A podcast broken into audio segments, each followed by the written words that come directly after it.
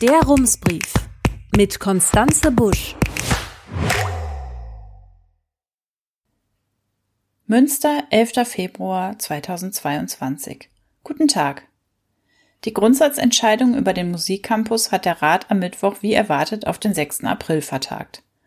Aus Sicht der Rathauskoalition von Grünen, SPD und Volt sowie auch der FDP sind noch zu viele Fragen offen, die nun bis April möglichst geklärt werden sollen. Dafür haben die PolitikerInnen am Mittwoch eine andere Grundsatzentscheidung auf den Weg gebracht. Bisher kommt die in der öffentlichen Debatte kaum vor, doch das dürfte sich ändern. Immerhin geht es darum, wie die Stadt sich in den nächsten Jahren und Jahrzehnten entwickeln und wie sie aussehen soll. Diese Fragen soll ein neues Flächenkonzept beantworten, das VertreterInnen aus Politik, Stadtverwaltung und Wirtschaft gemeinsam mit BürgerInnen erarbeiten sollen. Ich hatte am letzten Freitag hier schon einmal darüber erzählt vor allem über die Frage, wo demnächst großflächige Solaranlagen zur Strom- und Wärmegewinnung aufgestellt werden könnten. In der Ratsdebatte war ein anderes Thema vorherrschend. Eines, das vor allem zwischen der CDU und den Grünen grundsätzlich strittig ist. Die Abwägung zwischen potenziellen Wohnbaugebieten und Grünflächen, die eigentlich erhalten werden sollen. Die PolitikerInnen beschlossen zwar so gut wie einstimmig, das Flächenkonzept in Angriff zu nehmen aber die Wortbeiträge ließen schon anklingen, dass es bei der künftigen Arbeit an den Details ordentlich knirschen wird. CDU-Ratsfrau Babette Lichtenstein van Lengerich sagte, sie habe ihre Kindheit in einem Haus mit Garten verbracht. Das sei schön gewesen. Und die Frage sei nun, ob Kinder so eine Kindheit in Münster auch in Zukunft noch erleben dürfen. Das ist die Haltung der CDU. Wenn eine Familie ein eigenes Haus mit Grundstück haben möchte, soll das möglich sein. Es geht um einen Lebensentwurf, der vielen Menschen wichtig ist und die Partei räumt diesem Anliegen im Zweifel Priorität gegenüber einer Grünfläche ein. Die Koalitionsparteien, insbesondere die Grünen, sehen das bekanntlich anders. Hier ist die Haltung, Münster soll weiter wachsen und dafür braucht es natürlich auch neuen Platz für Wohnraum.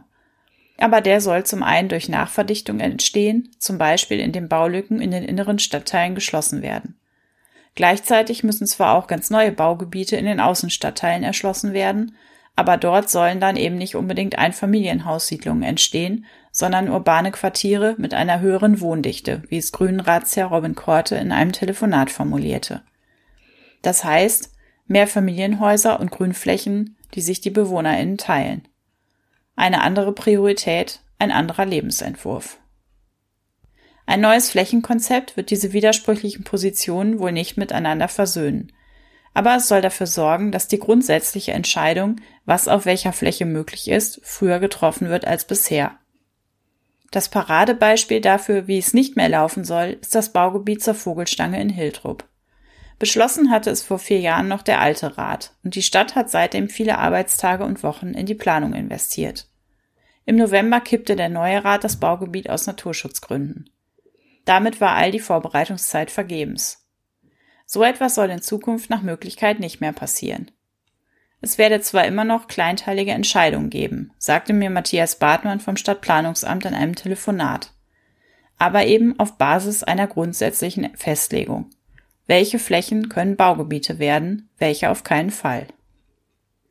Diese Festlegung ist nötig, weil fast alle potenziellen Baugebiete grün oder landwirtschaftliche Flächen sind.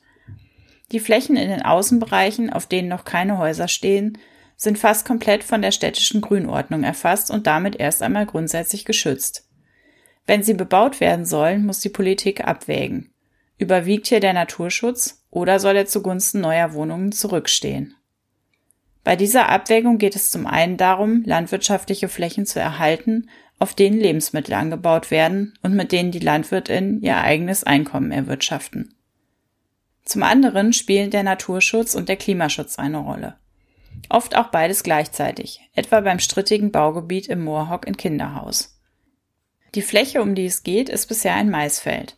Und sie ist so gelegen, dass eine Bebauung den Grüngürtel an dieser Stelle unterbrechen würde und eine Frischluftschneise fast komplett schließen würde, wie mir Robin Korte sagte.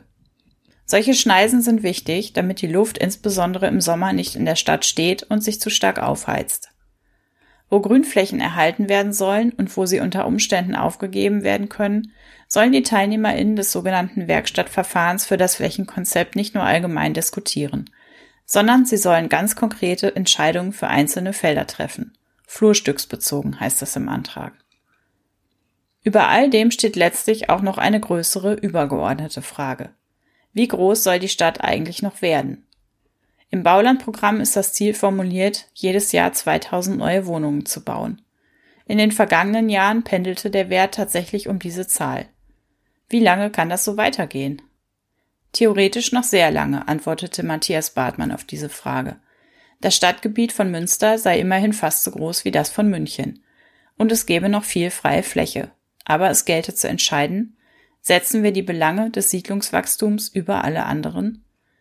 Der Vergleich mit München ist ein guter Anhaltspunkt. Beide Städte haben eine Fläche von rund 300 Quadratkilometern. In Münster leben 313.000 Menschen. München hat eineinhalb Millionen EinwohnerInnen. Man könnte also noch eine sehr lange Zeit weiterbauen, wenn man wollte. Knapp 1,2 Millionen Menschen könnten theoretisch noch nach Münster ziehen.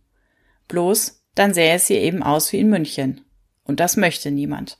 Denn die vielen Grünflächen und der nahtlose Übergang in die sogenannte Münsterländer Parklandschaft gehören zum Stadtbild und zur Stadtidentität. Deshalb werden Politik und Gesellschaft weiter um eine gute Verteilung und Nutzung der Flächen ringen müssen. Herzliche Grüße, Konstanze Busch.